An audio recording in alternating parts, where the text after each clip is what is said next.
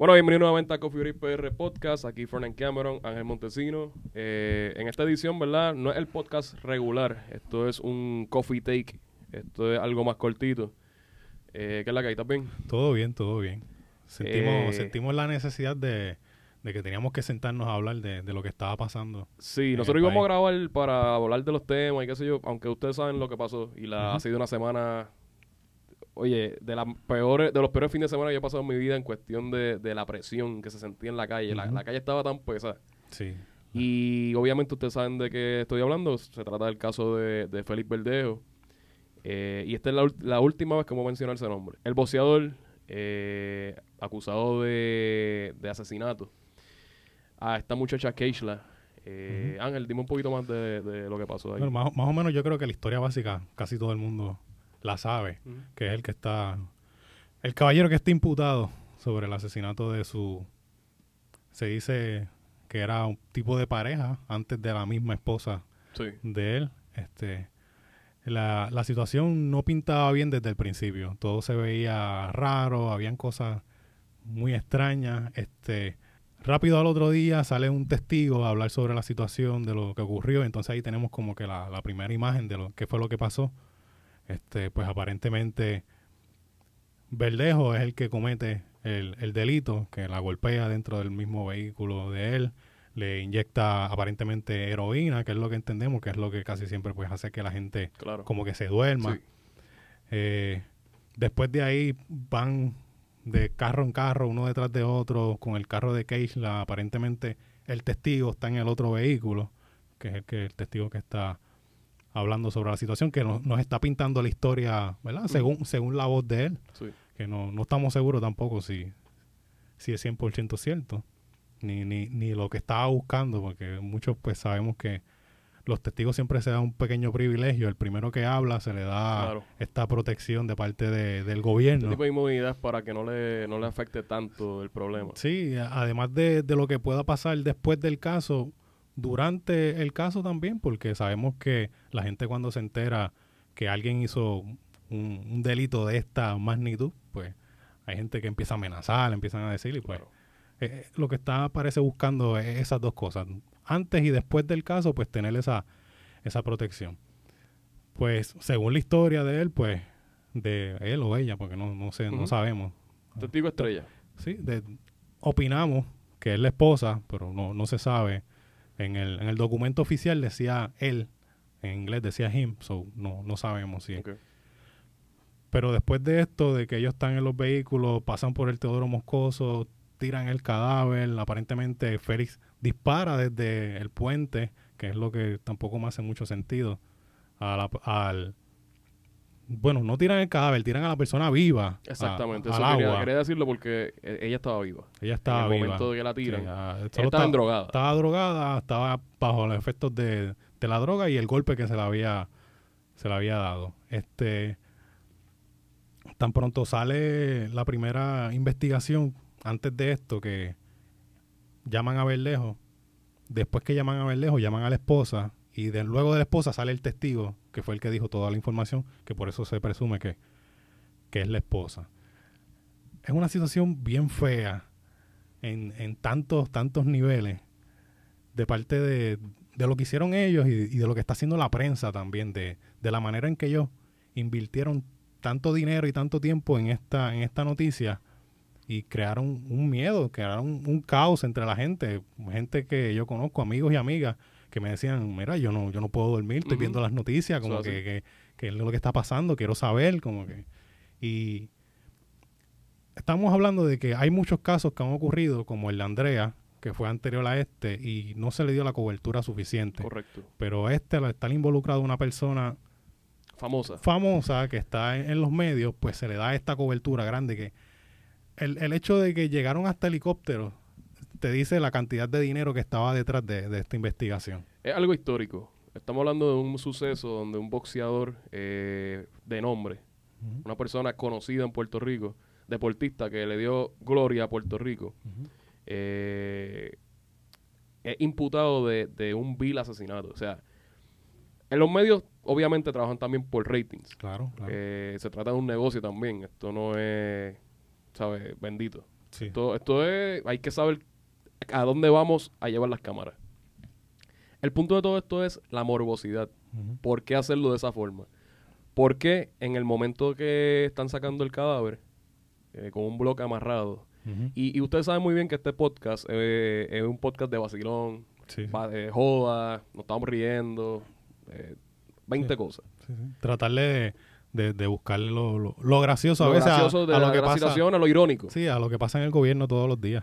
Pero lo más cabrón es que no estamos para chistes porque es algo que, que ya, ya vamos arrastrando. Hoy estamos grabando y es martes. Y vamos arrastrando más de cinco días. Con una tensión en la mente, con, con algo que... que o sea, tú, tú no puedes creer que esta persona hizo eso. Una persona que se pintaba el tipo más humilde del mundo. Eh, el, el ícono, el, el diamante. Sí, la- el- lo que se pensaba que, que se vendía como el próximo Tito Trinidad. que Correcto. hasta ese nivel de allá arriba.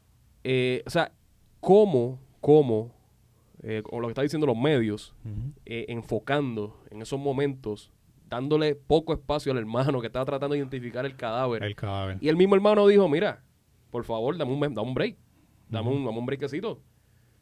Y la misma prensa decía como que ellos, él estaba en actitud. Estaba con, con actitudes hacia la prensa. Cuando él en ese momento no sabía si esa persona que estaba ahí era su hermana, que para mal, para mal para él, resultó que era su hermana también. Que el, el hombre estaba en más que todo su derecho de, de tener su espacio en ese momento. Es bien triste lo que, lo que vimos y lo que va a pasar.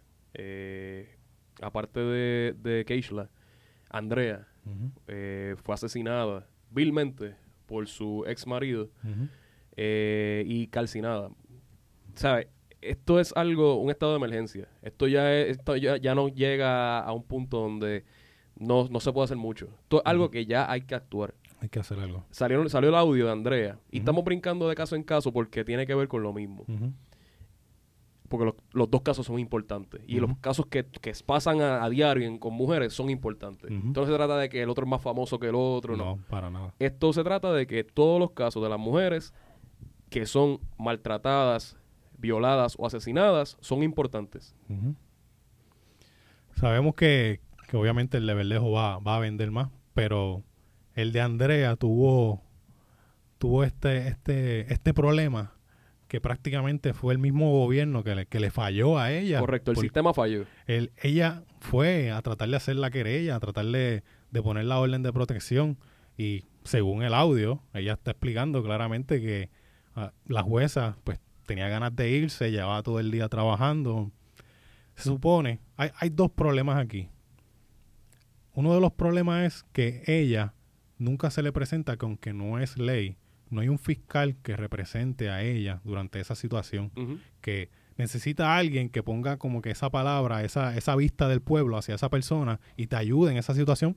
No es ley que esté esa persona, pero creo que cualquier legislador puede firmar ese papelito que mira, cada vez que una persona vaya a hacer una querella, que un fiscal se presente, que esté ahí, por si acaso, cualquier cosa, él dé tal vez la, la, la mirada a la otra parte de la moneda y ayude al juez. El punto, el blindside. El, el- lo importante es tener a alguien que, que, mm, que no pase esta mierda. ¿Sabes? Que no pase esto. Porque literalmente el tipo salió por la puerta ancha y hizo lo que hizo. El, el segundo problema es que ellos tampoco están obligados a buscar los antecedentes de la persona que se le está poniendo la, la ley de protección. Correcto. Esto también puede ser algo que se puede resolver bien fácil, que sea algo obligatorio, que tan pronto, ok, yo le estoy poniendo una orden de protección a X persona, estoy en el- al frente al juez, ok, vamos a buscar los antecedentes de esta persona. Mira, sí, esta persona tiene tres antecedentes con la misma situación. Pues mira, se le da un peso a eso, pero como tampoco es ley, no se hace, se le da la luz verde, ella se va como si nada, y de verdad el, el beneficiado todo el tiempo fue él, porque entonces ahí él sabía lo que estaba pasando Correcto. que ella estaba hablando y él pues tomó la decisión de, de hacer lo que hizo para evitar, que fue peor para él obviamente, pero Claro, las personas claro. de, de poca mente y poca educación y falta de, de inteligencia emocional y tantas cosas que le hacen falta a estos pendejos, Ujú. ¿sabes?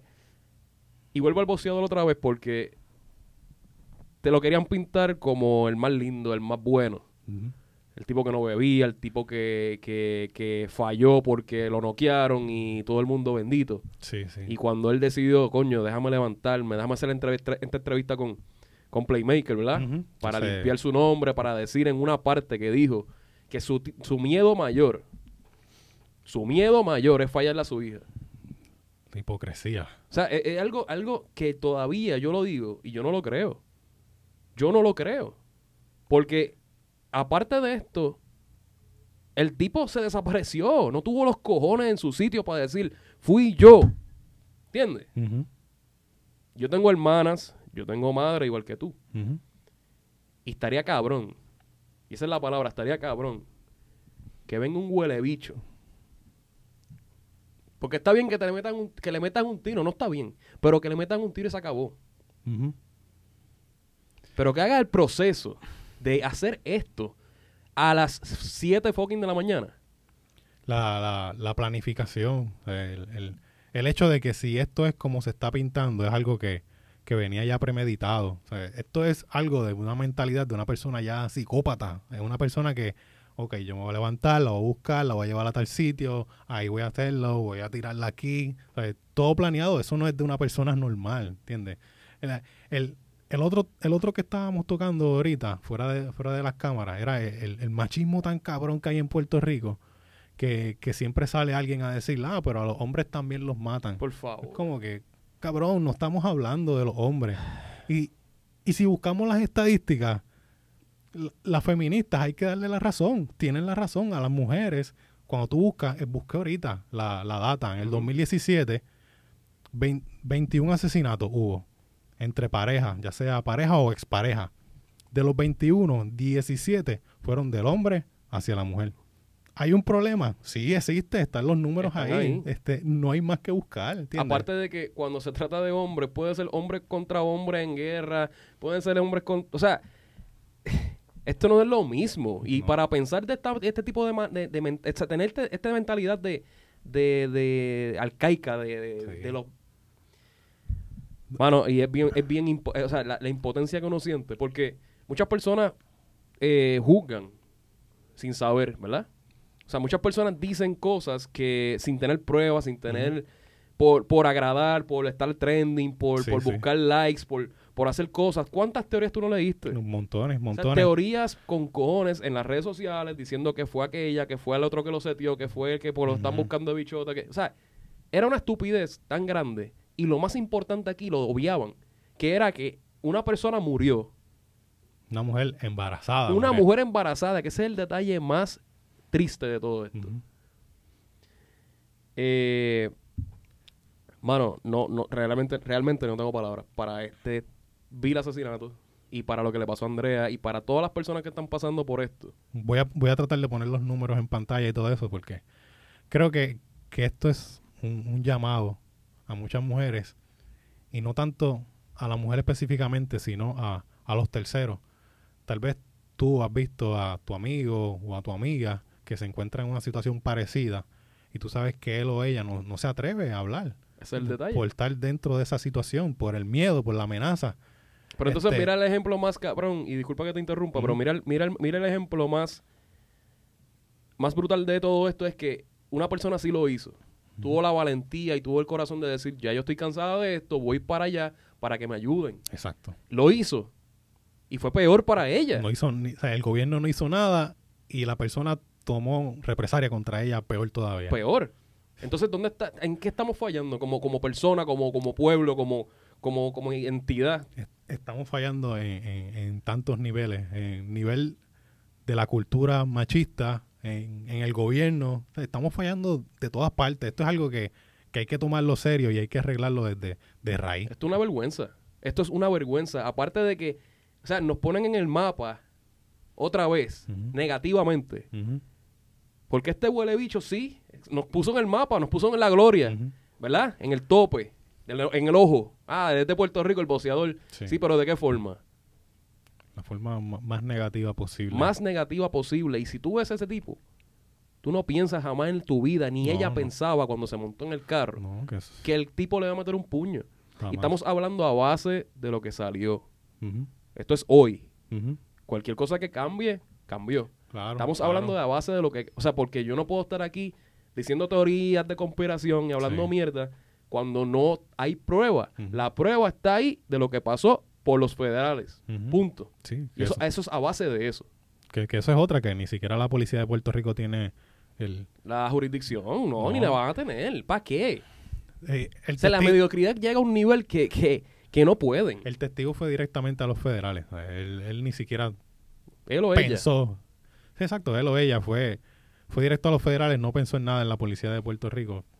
Tal vez buscando los beneficios, tal vez pensando también de que la represalia iba a ser peor también si iba directamente aquí. Pero según la información que tenemos hasta ahora, nada pinta bien ni, para Verdejo, ni para la esposa. Y de verdad, nuestro más sentido pésame para todos los familiares, la madre, el padre, que, que han estado hablando constantemente. Lo- el MIRI ha estado detrás de ellos todos estos días, que hasta de la pena de muerte han tenido que hablar. Y eh, las personas, ¿verdad? Hasta dentro de esta situación han dado su opinión de que están en contra de eso. Que de O sea, verdad, yo- estamos yo no- hablando de días. te- ¿Cuánto ha pasado? yo, yo no yo no sé cómo yo podría pensar en, en consecuencias hacia esa persona cuando yo estoy pasando por una situación como esa. De verdad que, que, que los admiro por, por lo que están haciendo. Yo hubiese pateado al, al Miri hace tiempo de mi casa. Mis más sentido pensamos a la familia de Keishla, a la familia de Andrea, en cualquier orden que ustedes lo quieran poner. Esto no se trata de, una más importante que la otra. Hermano, ni una menos. Ni una más, ni una, ni una menos. Eso es lo, lo que- lo único que tengo que decir.